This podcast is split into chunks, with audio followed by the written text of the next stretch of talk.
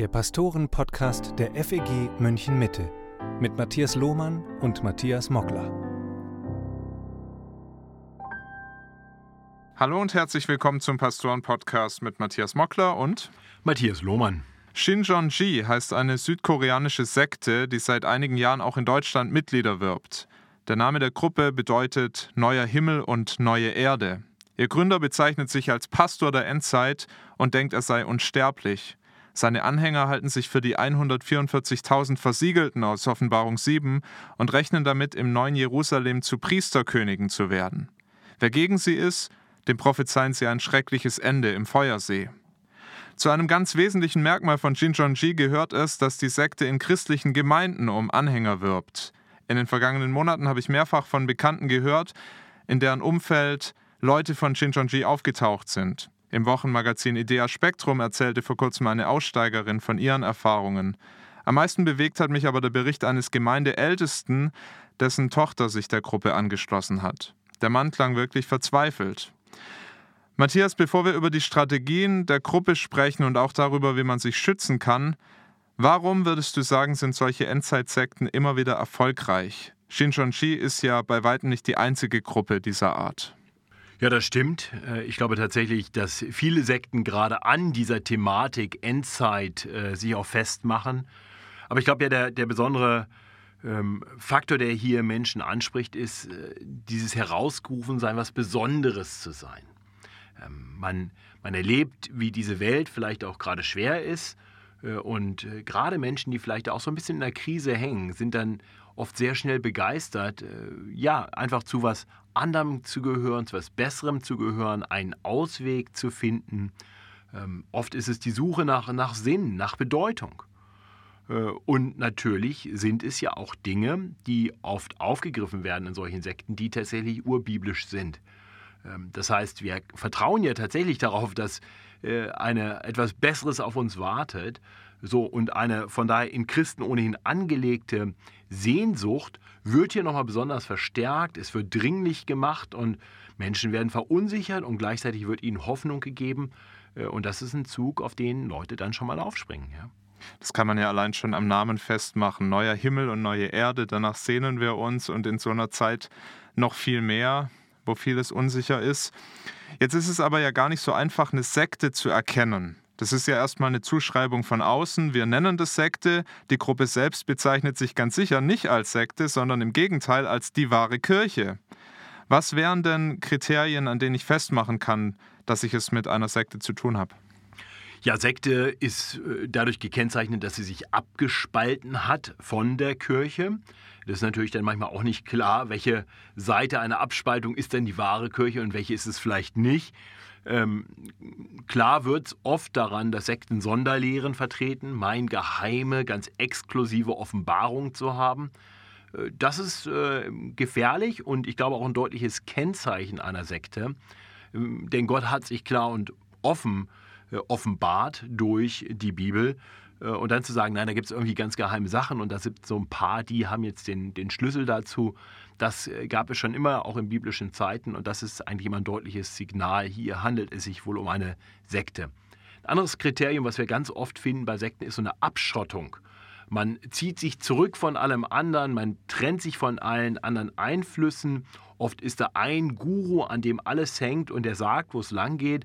Und man soll nur auf ihn hören und nichts anderes mehr hören, keine anderen Bindungen mehr haben. Also jemand, der das von dir fordert, ähm, da würde ich sehr kritisch hinschauen. Ja? Ähm, das Recht hat eigentlich nur Jesus. Nicht nur eigentlich, das Recht hat nur Jesus. Und äh, von daher ist jede andere Form von exklusiver Fokussierung auf eine Person immer schwierig. Und gerade dann, wenn man auch noch alle anderen Sozialkontakte aufgeben soll. Äh, selbst in der Bibel ist es so, dass wir äh, klar gesagt bekommen, wir leben noch in dieser Welt. Äh, und klar, es hat auch in christlichen Kreisen Zeiten gegeben, wo man sich zurückgezogen hat in Klöster. Aber ich glaube nicht, dass das wirklich biblisch ist. Vor allem, wenn man das dann für den Rest des Lebens tut und nicht nur für eine gewisse Zeit. Und vielleicht eben dann letztens auch diese ganz starke Bindung an einen Menschen. Ähm, wir wissen aus der Bibel, das, was Christen tun sollten, ist eng gebunden zu sein an Gott, an Jesus Christus, den ewigen Sohn Gottes, äh, aber eben nicht an einen Mensch, nicht an einen Guru. Äh, also das wären so ein paar Faktoren, wo ich hinschauen würde. Das sind klare Indizien dafür, dass es sich wohl um eine Sekte handelt. Du hast gerade das Thema Sonderlehren angesprochen. Die vertritt Shinjonji eindeutig. Ich würde sogar sagen, das sind klare Irrlehren. Sie sehen Jesus nicht als Gottes Sohn. Sie lehnen die Dreieinigkeit ab. Und der Gründer Lee Man-hee wird als menschgewordener, unsterblicher Geist der Wahrheit verehrt. Hast du irgendeine Erklärung, warum solche Lehren auch bei Menschen verfangen, die die Bibel eigentlich kennen? Ja, gerade bei denen im freikirchlichen Umfeld macht Shinjonji am meisten Werbung. Ich glaube, du sagst hier schon richtigerweise, die Bibel eigentlich kennen. Eine gewisse Bibelkenntnis, ohne die Bibel im Gesamtkontext zu verstehen, ist eigentlich genau das Einfallstor. Da, wo Leute die Bibel gar nicht kennen, ist das, was gesagt wird, kontextlos und verfängt nicht. Da werden Menschen sagen, das klingt schräg. Aber da, wo Menschen eine gewisse Bibelkenntnis haben, das eine oder andere schon gehört haben, aber eigentlich keine zusammenhängende Theologie haben, da kann man mit Dingen, die dann ja so biblisch klingen, Leute am leichtesten verführen. Ähm, und deswegen ist es so wichtig, dass wir wirklich eine äh, gute, tiefe biblische äh, Dogmatik haben, wirklich verstehen, was die Gesamtaussage der Bibel ist. Äh, oft geht das dann einher, wirklich auch mit, mit einer gewissen eigenen Verunsicherung, vielleicht auch einer Verunsicherung über biblische Lehren, was stimmt eigentlich wirklich. Ähm, und dann werden Bibelverse verdreht und das klingt aber erstmal gut. Dann kombiniert sich das mit der Suche nach mehr, nach Halt, nach Orientierung und da ist jemand, der einem sagt, wo es lang geht. Und nochmal, das ist nicht neu, das sehen wir schon in der Bibel. Ich glaube, Paulus hat seinen Kolosserbrief geschrieben, weil in Kolossä genau die gleiche Gefahr war, nämlich Jesus zu etwas weniger zu machen und zu sagen, du brauchst noch andere Dinge. In der Frühkirche, etwas später, äh, war vielleicht sogar aufbauend auf de dem, was in Kolossä schon das Problem war, dann die gnostische Lehre, wieder geheime, besondere Erkenntnis. Äh, ja, und das verfängt sich immer da, wo Menschen eben auch schon einen gewissen Glauben haben, schon eine gewisse Erkenntnis haben. Also ich würde mal sagen, ein säkularer, ein atheistischer Mensch, der ist immun gegen das, was so eine Sekte sagt. Deswegen gehen die eben auch nicht in, in Kirchen, in denen gar, kein, gar keine Bibel mehr ist, sondern sie gehen dahin, wo durchaus biblische Lehre ist, aber sie vielleicht nicht stark genug ausgeprägt ist. Das sind dann die Leute, die gefangen werden. Oft junge Christen oder schlecht gelehrte Christen. Was ja schon auffällt, ist, dass sie oft ähm, an der Offenbarung ansetzen. Also das macht Shincheonji, das machen aber auch die Zeugen Jehovas, soweit ich das weiß, und andere Sekten machen das auch. Ist die Offenbarung vielleicht ein bisschen ein gefährliches Buch für Christen? In gewisser Weise mag das so sein, vor allem wenn man die Offenbarung zum Kernbestandteil deines christlichen Glaubens macht. Äh, das würde ich überhaupt jedem Christen sagen. Ich glaube, die Bibel ist am Kreuz am klarsten. Und wir tun gut daran, vom Zentrum der Schrift her zu arbeiten. Und dann müssen wir anerkennen, dass es äh, bestimmte Dinge gibt, die für uns heute noch nicht klar zu erkennen sind. So wie äh, die Juden zur Zeit, als die Propheten sprachen, sicherlich hätten verstehen können und verstehen sollten, was Gott ihnen zu sagen hatte im Hinblick auf die Androhung von kommendem Gericht, äh, hineinsprechen in sündige Situationen, äh, aber auch Ankündigung von Hoffnung. Aber die Details waren nicht nachvollziehbar. Die wurden erst klar, als Jesus dann wirklich kam und sich die Schriften in ihm erfüllten. Und ich denke, in ähnlicher Weise wird es auch mit der Offenbarung sein. Wir können heute ein paar grundsätzliche Dinge verstehen. Jesus wird wiederkommen. Er wird wiederkommen, um zu richten, die Lebenden und die Toten. Er wird das Gericht bringen über alles Böse in dieser Welt. Er wird sein Reich in Gänze aufrichten.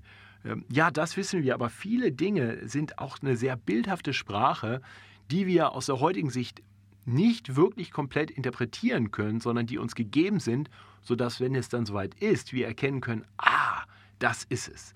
So, und äh, das heißt, da, wo Gruppen ansetzen bei der Offenbarung und die ins Zentrum rücken und meinen, das prägt alle Lehre, dann kommt man nicht mehr vom Kreuz her, nicht mehr vom Zentrum der Schrift her, dann kommt man äh, mit einer Literaturgattung, die wirklich nicht so leicht zu verstehen ist und vielleicht auch gar nicht in letzter äh, Instanz vollkommen zu verstehen ist in dieser Zeit und meint damit jetzt also eine neue Theologie aufmachen zu können. Davor kann ich nur warnen. Das perfide an Shincheonji ist, dass sie ihre Position in der Regel nicht transparent vertreten. Also die arbeiten mit der Methode Tarnen und Täuschen. In mehreren Städten haben sie Gemeinden und Bildungseinrichtungen gegründet, die sehr christlich klingen. Zum Beispiel ein Bibelzentrum Frankfurt, in Essen eine Gruppe oder eine Gemeinde, die heißt Vereint in Jesus, in Berlin die Internationale Bibelakademie.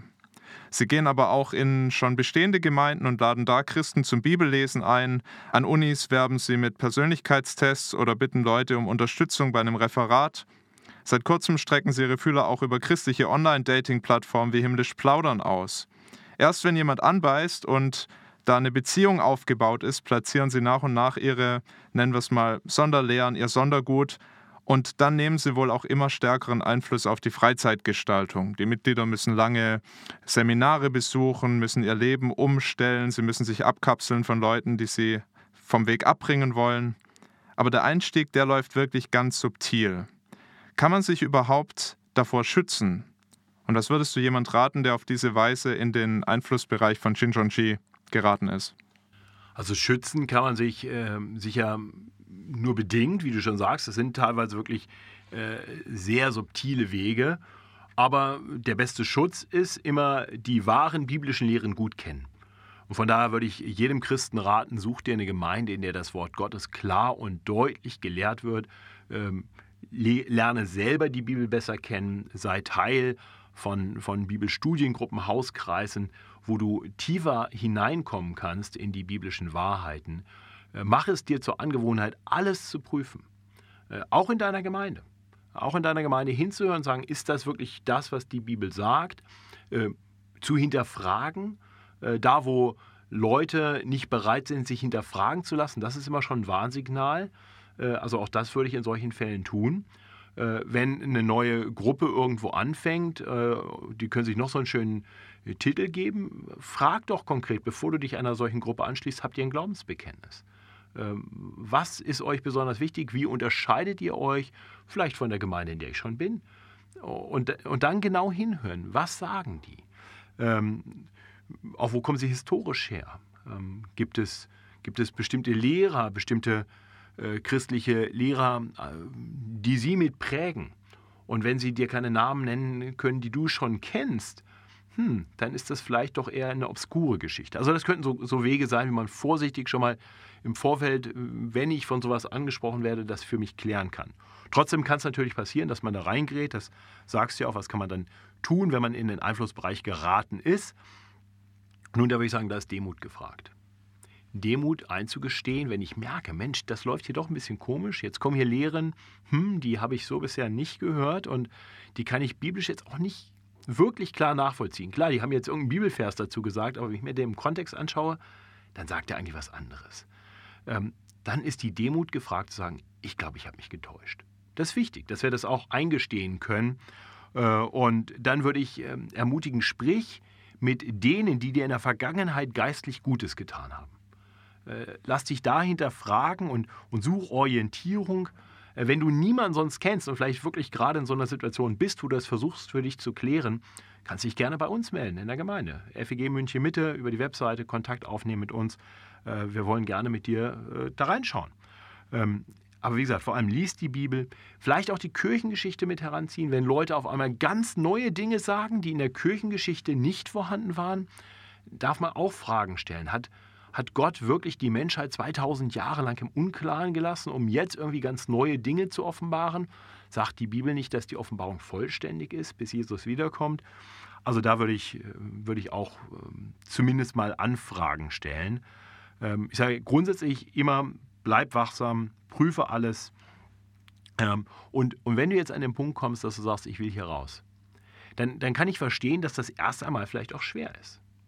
Jetzt hast du in dieser Gruppe vielleicht eine neue Identität, äh, vielleicht einen, einen Sinn gefunden, du hast Beziehungen, Freundschaften gefunden äh, und der Weg raus mag im ersten Moment erstmal fast unmöglich erscheinen, weil du so viel verlieren würdest. Nur würde ich dich dann ermutigen, auch zu fragen, sind das wirklich Freunde? Wie verhalten sie sich, wenn du sagst, ich will aber auch wieder andere Kontakte mehr beleben? Äh, finden die das dann ganz schwierig? Das heißt, geht es Ihnen wirklich um dich oder geht es Ihnen darum, dass Sie dich in Ihrer Gruppe so behalten? Ähm, das kann man ja dann sehen. Dann wird sich zeigen, was, wirklich, äh, was es wirklich wert ist, diese Freundschaften. Äh, wie gesagt, ich glaube, lass dich nicht vereinnahmen von so einer Gruppe, äh, denn langfristig wird sich das als, als Irrweg erweisen und lerne da auch aus der Geschichte. Es gibt so viele, so viele Berichte über solche Sekten, solche Gruppen, die meinten, die Wahrheit zu haben. Und es ist eine Geschichte voller Massenselbstmorde.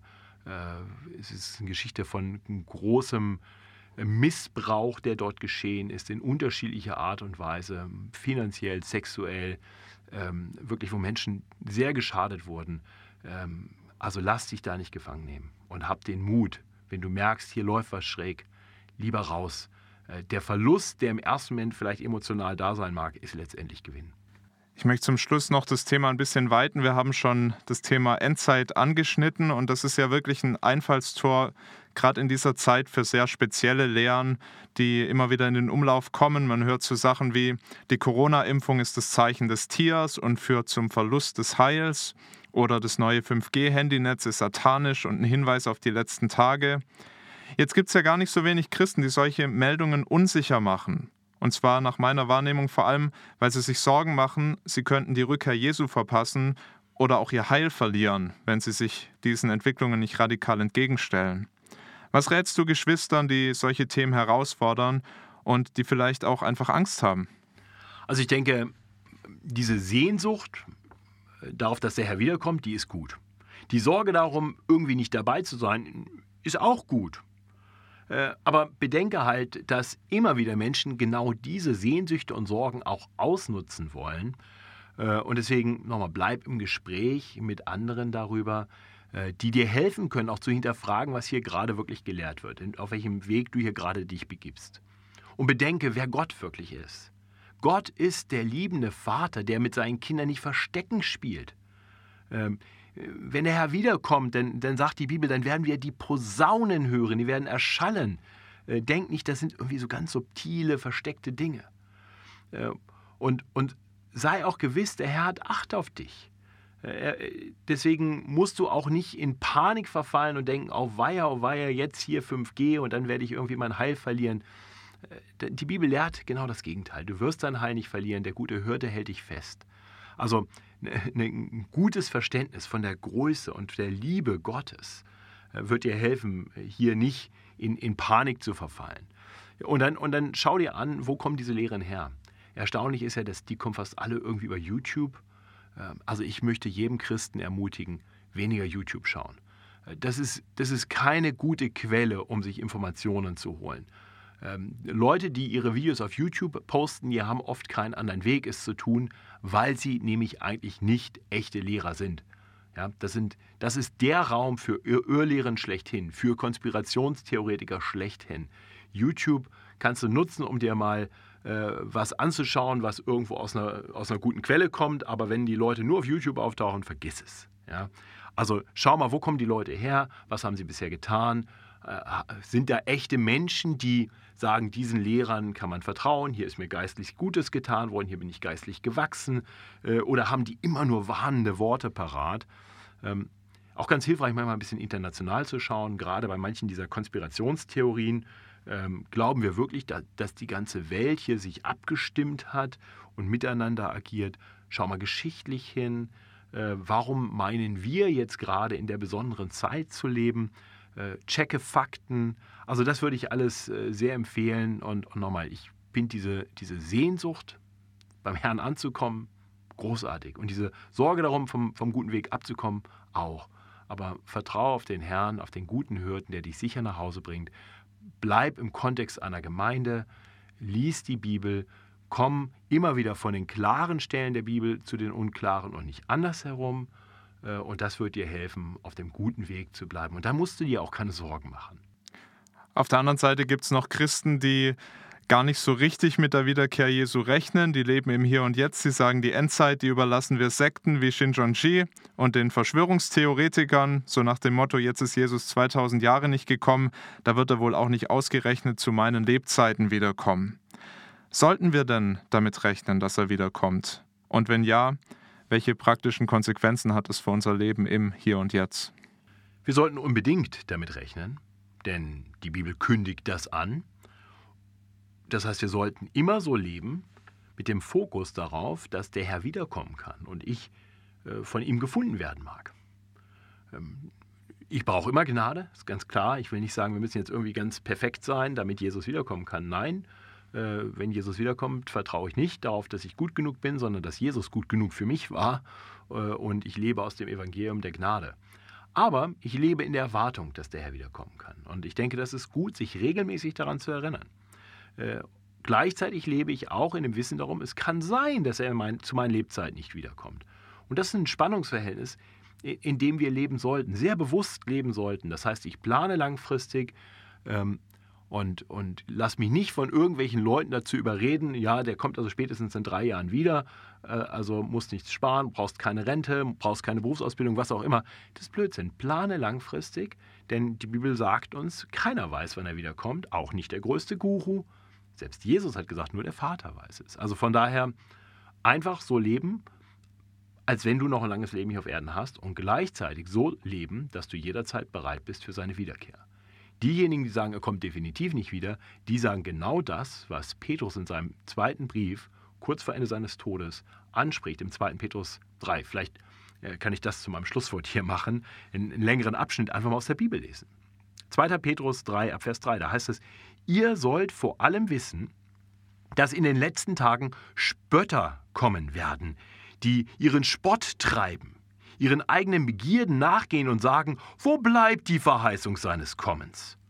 Denn nachdem die Väter entschlafen sind, bleibt es alles, wie es von Anfang der Schöpfung gewesen ist. Und dann sagt Petrus weiter, denn sie wollen nichts davon wissen, dass der Himmel vor Zeiten auch war, dazu die Erde, die aus Wasser und durch Wasser Bestand hatte, durch Gottes Wort. Dennoch wurde damals die Welt dadurch in der Sinnflut vernichtet. Also eine Warnung. Gott, Gottes Gericht kommt. Und dann fährt er fort und sagt, so werden auch der Himmel, der jetzt ist, und die Erde durch dasselbe Wort aufgespart für das Feuer, bewahrt für den Tag des Gerichts und der Verdammnis der gottlosen Menschen. Eins aber sei euch nicht verborgen, ihr Lieben, dass ein Tag vor dem Herrn wie tausend Jahre ist und tausend Jahre wie ein Tag. Das ist genau der Aspekt. Das kann noch ganz lange dauern, das kann ganz schnell geschehen. Der Herr verzögert nicht die Verheißung, wie es einige für eine Verzögerung halten, sondern er hat Geduld mit euch und will nicht, dass jemand verloren werde. Deswegen sollen wir die Zeit nutzen. Er will, dass jedermann zur Buße finde, wie es dann weiter heißt. Es wird aber des Herrn Tag kommen wie ein Dieb. Auf gut Deutsch, er kommt, so dass wir ihn nicht erwarten können. Er kommt überraschend. Dann werden die Himmel zergehen mit großem Krachen, die Elemente aber werden vor Hitze schmelzen und die Erde und die Werke, die darauf sind, werden ihr Urteil finden. Wenn nun das alles so zergehen wird, wie müsst ihr dann dastehen? In heiligem Wandel und frommen Wesen, die ihr das Kommen des Tages Gottes erwartet und erstrebt, an dem die Himmel von Feuer zergehen und die Elemente vor Hitze zerschmelzen werden. Wir warten aber auf einen neuen Himmel und eine neue Erde. Nicht im Sinne dieser Sekte, sondern im biblischen Sinne. Wir warten darauf, dass dieser Tag kommt. Wir warten und harren aus. Wir wissen nicht, wann der Tag kommt, aber wir rechnen damit, dass er irgendwann kommt. Und was ist die Konsequenz? Wir leben, wie es dann hier heißt. Ja? In, darum, meine Lieben, während ihr darauf wartet, seid bemüht, dass ihr vor ihm unbefleckt und untadelig im Frieden befunden werdet. Und die Geduld unseres Herrn erachtet für eure Rettung, wie auch unser lieber Bruder Paulus nach der Weisheit, die ihm gegeben ist, euch geschrieben hat. Also, frommes Wesen, in Erwartung leben, danach streben, unbefleckt und untadelig im Frieden zu leben. Ich glaube, das ist der Weg, wie wir damit umgehen. Nicht uns irgendwelchen Sekten anschließen, uns irgendwo von allem anderen abkapseln. Das ist nicht der richtige Weg. Aber auch nicht einfach in dieser Welt leben und so tun, als wenn wir uns nie rechtfertigen müssen. Der Tag des Gerichts wird kommen. Und selbst wenn der Herr Jesus nicht wiederkommt zu deinen Lebzeiten, dein Leben wird irgendwann enden und dann wirst du vor ihm stehen. Also leb auf diesen Tag zu, dass, dass du guten Gewissens vor ihm stehen kannst. Das war der Pastoren-Podcast. Wenn du eine Frage hast, über die wir hier mal sprechen sollten, dann schick sie uns gerne an unsere Pastoren-E-Mail-Adressen. Für heute, danke, dass du zugehört hast. Bis bald und Gottes Segen.